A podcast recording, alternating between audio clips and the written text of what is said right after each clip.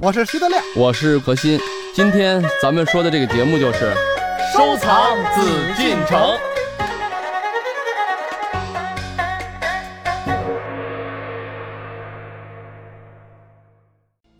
继续来关注我们的《艺海藏家》，我是主持人永峰。我们邀请到的还是何许人也组合。我们今天要和大家说一处在故宫里非常神秘的地方，而这个地方呢，出现过无数的珍宝。这里就是造办处。提起造办处这个神秘的皇家用度的制作机构，宫廷造办器物既可以体现帝王生活的奢华，同时我们也可以看到各行工匠的智慧和巧思。我们都知道，清朝雍正皇帝是处理政务非常勤勉的一位皇帝。他虽然日理万机，但对于各种工艺品仍然显示出极大的兴致，品头论足，对款式、纹样、颜色、做工一一指点，自有一套评判标准，涵盖了材料、形式、技巧、手法、色彩等诸多方面。他褒雅贬俗，反复强调要文雅、秀气、素净、精细，并且要求将内廷工造之事作为衡量工艺品是否堪用的基本标准。胎骨要醇厚，款式亦要文雅，器皿花样粗俗，材料亦不好。做素净文雅极好，何必眼上刻花？若不如意，朕不依。在做时，不要失其内廷工造之事。雍正皇帝提出的内廷公造，便是出自造办处。造办处虽然编制于内务府，实际呢却是由皇帝直管。雍正皇帝品位极高，又挑剔苛刻，似乎只有他最为亲密的兄弟能文能武、懂艺术、会设计的怡亲王允祥统领造办处，才能合他的心意。造办处有严格的制作流程，命做的活计要经过皇帝下旨，制作样品交皇帝预览，提意见，再修改，再承揽，有时反复多次，直到皇帝满意，才可以制作。奉旨甚好，准奏钦此。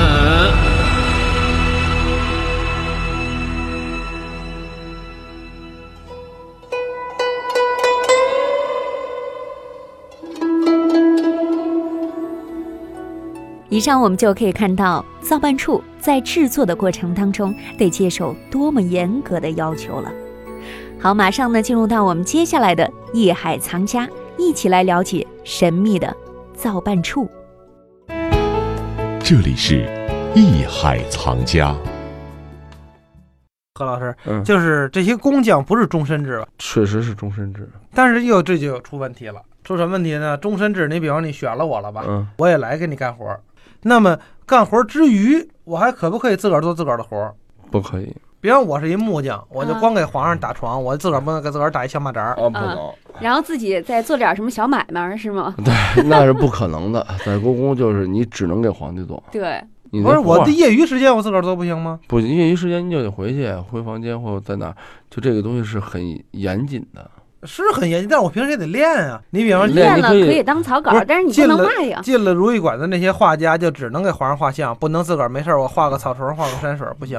啊，可以画呀，画了也没用啊，你你留不下来啊，因嗯为宫里头说了，给皇帝的画我留，不给皇帝的画，您练了不是吗？练了有二张画，直接就撕了，你自己也不能留着，你留着你也没意义啊，你你放哪儿啊？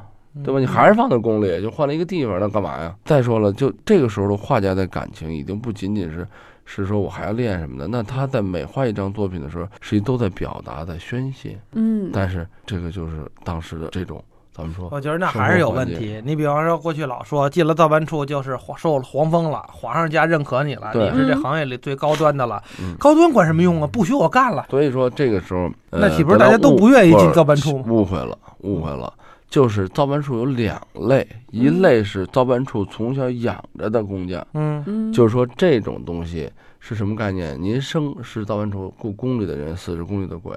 啊，你可以结婚生子，但是全是在宫里头完成。为什么？最终的一个目的就是给皇帝做最好的东西。你这辈子就干这个做，嗯做完你死了，你的儿子出来了，嗯学习还是做。还有一类是什么？就是像我说的，叫做也是，哎呦，被宫里选去了，就是你有没有民间高手，民间他认为谁能达到宫里的水平，我就去认可。你给我宫里嗯做什么东西，看着不错，你给我皇帝做完了，皇帝能收下，收不好，轻者治你个严而不实的罪，重者就给你杀头啊。那你会不给我做好了？哎，这件事儿做完了吧？行了，回家去吧。那好，这一回家可就了不得了，黄袍加身了。为什么我这个皇帝接见我，让我给做什么做什么了？嗯，对我为什么问这问题呢？就是嗯跟我们现在的拍卖有关。嗯，拍卖里边只要是沾官字儿的，我天哪，那比一般的这有个关键儿，官字儿就是官件儿了啊。但是同一个人，我是嗯给皇上做的时候，可能我用心点儿，但是我给我自个儿做的时候，我卖的那东西也未必不也用未必心。不差啊。所以这俩东西应该是价格差不了很多。嗯然后现在把这个官字儿捧到那么高那么高，就一说官窑的跟民窑的，哦呦，差着这价格差着何我止想，我想，啊十倍是吧啊我想还是什么物以稀为贵。当然说了，咱市场上炒作有没有都有，嗯我都承认，咱们都清楚。但是它为什么会炒它，嗯。还是因为少。它为什么不炒咱们平时吃饭的大海碗啊？但是就这又是一个问题，就我刚才问您那问题，嗯官字儿的东西有没有特地的官字儿的这个款儿？有那啊他就是在这个呃有嗯皇宫里做这小玉人儿，跟他自个儿做这小玉人儿，这不都一样吗？你怎么能定他是官的，他是民的呢？对，你说拿小鱼儿来说，你就嗯定不了。嗯就像你说，你雕刻这东西啊，咱们说实话也从来没有看过它是官造不官造。嗯，为什么叫官造？只是看它的水准好与不好。嗯，嗯确实做得好，就像你说的，那我肯定把做得好当官造，因为你没有证据证明我不是官造。咱们现在说的这些官窑器，更多的谁说的就是瓷器方面。瓷器方面为什么跟官窑跟民窑差距这么大？首先材料问题，皇帝用的材料用的高能土，你私人可能不太好找，嗯或者你没有这个财力能力，也不让你用，对吧？嗯，你看你这个一个材料的东西、骨料的东西、造型的东西，然后图案的东西，嗯你全都要考进去。最后窑的好不好做的，那皇帝做的窑肯定是不计成本做嗯的非常好。对，你在外面自己说实话花钱搭一窑，你能这么做到这个程度吗？嗯嗯，对吧能万里挑一吗？对我做所以一万个，我就挑那他一个肯。定不会啊，他在嗯他不在行外面卖，他不是，他顶多说是为了挣钱，我稍微细一点儿，嗯，更多的它是生活。现在咱们炒的是几百年前人家的生活用品，实际是没有意义的。嗯但是只有宫里的东西不是，没有一件东西纯粹是为了用，它不缺这用的。那它即使做一个普通的饭碗，都是要考虑到艺术，考虑到构图，考虑到线条。而且还得考虑到等级吧。对啊，对你我外边皇帝肯用定的肯是定是面不烧黄的，这都知道。对啊，正肯黄定不烧五爪龙，这肯定是真的。但是你比方说炉子，比方说这个一些铜制品，鹿、大寿桃、小紫檀盒，像这东西，嗯这工匠在宫里做的跟在宫外做的水平差不了多少啊。某些东西来说是这样，比如雕刻，比如说什么这东西，那它在哪儿雕，艺术水准是这么样，它会差不了多少。但是为什么说瓷器就能差距这么大？瓷器是靠客观的东西太多了，嗯不是皇家就没有它这种全方位的能力。嗯而且造办处，如果说一个工匠在做这个瓷器之前，也嗯不是说他个人就能决定这个瓷器的造型是什么，嗯它上面的纹样是什么。呃，内务府造办处、养心殿造办处等等啊，它所有的这些做任何东西的纹样，为什么叫做官造啊？为什么值钱贵呢？还有一点就是它所做的纹样、纹饰，除了白碗啊，剩下的皇帝亲自圈阅，皇帝要按照他的喜好来给我定图案什么的，你画师再去完成，然后我同意了，哎，不错，就这图案我再去烧，不同意你是不敢烧的。这也有一个问题啊，我就觉得可能也有很多皇帝出一些难题，就比如说从来是闻所未闻、见所未见的，有一个想法，一拍脑门儿，我有一主意，我觉得你们给我造一个这个。也许当时这个技术可能还达不到那样的一个做不了水准，做不了，对，那不得想方设法的得到皇帝的欢心吗？想方设法得到皇帝的欢心，就跟一百年前你说你嗯上月球，别人就认为你是个傻子。为什么？你是想满足他，但是你真登不上去。但是十年前，这个愿望就不是很简单的一个愿望，嗯因为科学在进步，技术在进步，也就是说，你让那个时候人达不到的事儿，他就简单就不可能达到了。因为你是站在现代人的立场去想，哎呀，那我想方设法能达到。你想什么皇帝也不会去想他完成不了，说我这脑子一拍脑门儿，我想了你就给我完成，他拍的脑门儿都是你能做到的，应该是，嗯，嗯因为他见过，他想过，他看过，他才会拍脑门儿。只要你想过、你看过、你见过的这些古代的艺术家们，就有办法把它再现，这就是伟大的地方。今天讲这个造办处的事儿啊，你看德亮说官窑、民窑的区别，区别是什么？区别就像我说的几点，所有的东西，咱们现在所谓的官办，实际就是皇帝办、宫廷办，那他所面对的受众，就面对的观众，面对的使用者是截然不同的。咱们大家理解就是，收藏确实是有阶级、是有地位的，有等级的，可能会有一些玉制品、御窑。比方说啊，嗯笔墨纸砚也是造办处自个儿造的嘛。呃，不是像笔墨纸砚，但是叫做加工，哦，对吧？你看那砚在，按理说在广东呢，你怎么能够那什么呢？你就拿一块石头给我就行。对，但是你进贡好这石头，当然有人家做好的，做完以后非常好进贡来，进贡，啊那还皇有帝就是觉得不好，然后可以再改一改。就不会改了。有的是石头，皇帝会重新做的。 但是我们经常在电影电视剧里看到，就比如说，我觉得这个好像不太好了，你按照我的这个想法再重新做一下，或者你改一改，也有这样的桥段啊？难道都是假的吗？呃，有这样的桥段，嗯但是分得改什么？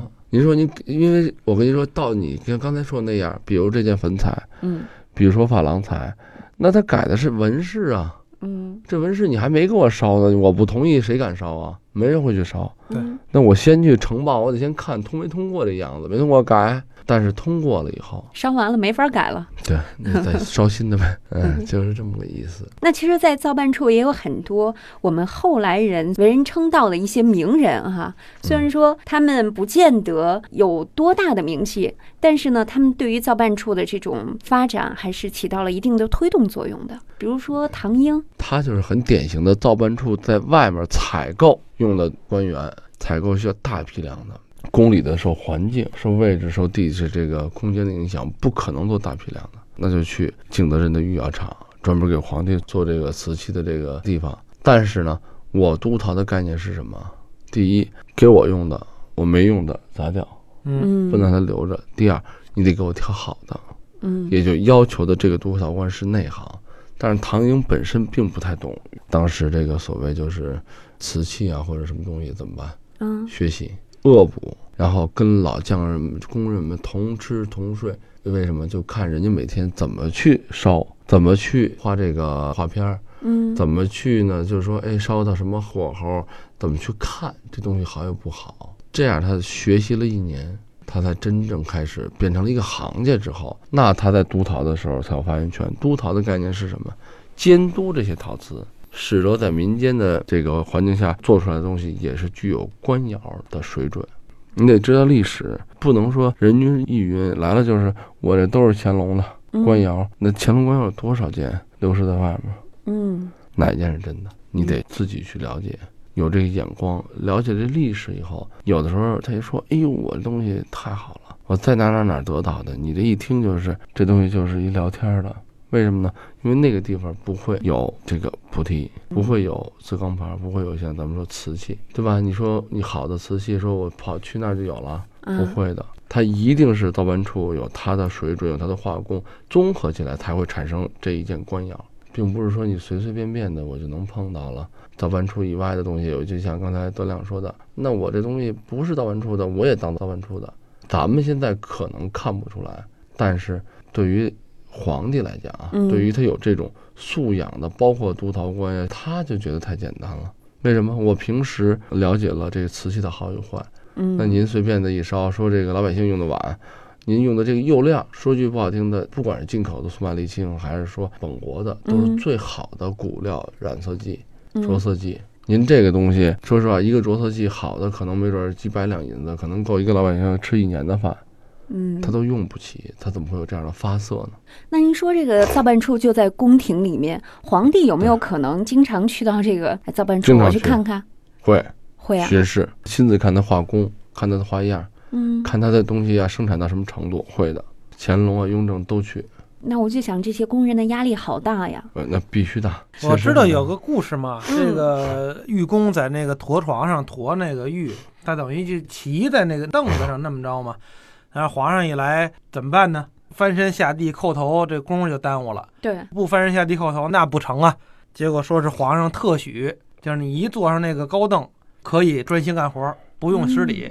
所以后来这个民间也有这说法儿，这玉器行的老先生往这儿一坐，哎，只要是一干上活儿，一用上这东西，谁来了可以不理。这个是皇帝定的规矩。嗯嗯皇帝说了，为了我喜欢的东西，你谁都可以不理，包括我。这老先生说了哎，有了这个规矩，就将来谁来了我能理啊？可是我觉得这有一种崇敬在里面啊，对不对？对这是一种专注，对于这种艺术的这样这的就一是种懂珍视行。的皇帝嗯，就咱们跟就演说出是一啊样的。对对，这正说说相声呢，正唱着京剧呢，唱一半儿，皇上进来了，或者哟大总统进来了，嗯，全体演员都停了。没有道理，没有必要，哎对就是他不会破坏艺术的这个过程完整性的，嗯，嗯，对吧？这个恭敬不是体现在这儿的，正因为就这个皇帝们对艺术的尊敬，对艺术的懂行，咱们说了解这个文化的内涵，才会在这个造办处啊留下了这么丰厚的，我觉得就是这种文化遗产。如果没有当时皇帝的这种水准，没有当时特殊的这种满族的这种环境，他也不会有内务府，就不会有造办处。没有造办处呢，到现在来讲，我们还停留在以前的啊，皇帝派着他这个大臣，包括你看宋代五大名窑，全在外边烧的。嗯，为什么呢？我觉得这个窑好，我就会进，我就会买，我就会让它去朝贡。咱们的皇宫所谓的东西全是供过来的，那就变成有可能就是你家有，我家也有，嗯，对吧？因为你是金贡皇帝，但是好的没有也流出来对。但是像我说，有了造办处这种体系以后，为什么这个明清瓷器现在炒得这么高？就是我有的你一定是没有的，嗯因为我在宫里烧，对对吧？对，所以说，对体会这种，你要了解一个文化，了解历史，咱们才可能根据这种文化历史设身处地的去想，再回过来看自己的东西，不管是品质上、技术层面上，嗯还有这种我说的这种人文层面上，是不是有可能这个东西对与不对？嗯，其实造办处背后的故事还有很多。那么太多今天呢，我们先暂且说到这儿。呃，以后有时间我们还会继续走进造办处，了解他们其中是怎样来制作的，因为它有四十六个作坊，是吧？最多的各时候种到不四同的对，多多不同，嗯这个造办处，今天咱们只是介绍或了解一下造办处、内务府造办处、养心殿造办处的一些，我觉得是咱们今天是皮毛，，对，是基概本的念概念。但是以后咱们所谈的故宫的很多大部分宝物，是都离不开造办处，嗯，我们找着地儿了，然后以后呢，我们嗯就老得去。得好好的细细研究研究，德亮，对吧？没错儿。造办处的职能主要有三大类：一、皇家需求的孤本创作，比如玉雕、金器、宫廷绘画等；二、皇家用品的开发，例如大部分皇室用度，包括亲王所用补服、用品等，均在养心殿造办处确定纹饰、形制等，甚至制成样品，然后下发到相应的官办机构进行生产。三、先进科技的研发。康熙时，养心殿造办处不仅集中了国家最优秀的工匠，还引进了大批西洋艺术家。著名的如郎世宁等人，就曾以宫廷画家的身份参与过这样的研发工作。珐琅彩、正黄瓷、三釉瓷，也就是正红、正黄、影青、皇家琉璃器等很多传世的工艺巅峰之作，均是在养心殿创造出来的。艺海藏家正在播出。根据文献记载，清宫造办处创始于康熙初年，地点是设在养心殿四周的平房内，因此称为养心殿造办处。由于宫内需要增加，造办处必须扩大。康熙三十年，由养心殿迁至慈宁宫，房间虽然多达一百五十一间，可见当时扩大后的规模。虽然已经到慈宁宫，但仍旧沿袭成为养心殿造办处。造办处规模的扩大和最高统治者的关系是十分密切的，也可以说，造办处的增设和下达任务是受皇帝直接指挥的。而且，监管造办处的大臣不是派亲王，就是派内廷行走的一品大臣，可见造办处的活动是有多么重要了。清宫造办处的性质是典型官办的作坊，正因为如此，它具有不可比拟的各种优越条件，首先，第一是优秀的工匠，第二有着优秀的材料，第三是优秀的设计。这一切都使得造办处所出的器物具有富贵、华丽、严谨、大气等皇家气派。也正因如此，在如今的拍卖市场上，人们只要听到“造办处”这三个字，就和最高工艺水平画上了等号。这里是艺海藏家。本内容由喜马拉雅独家呈现。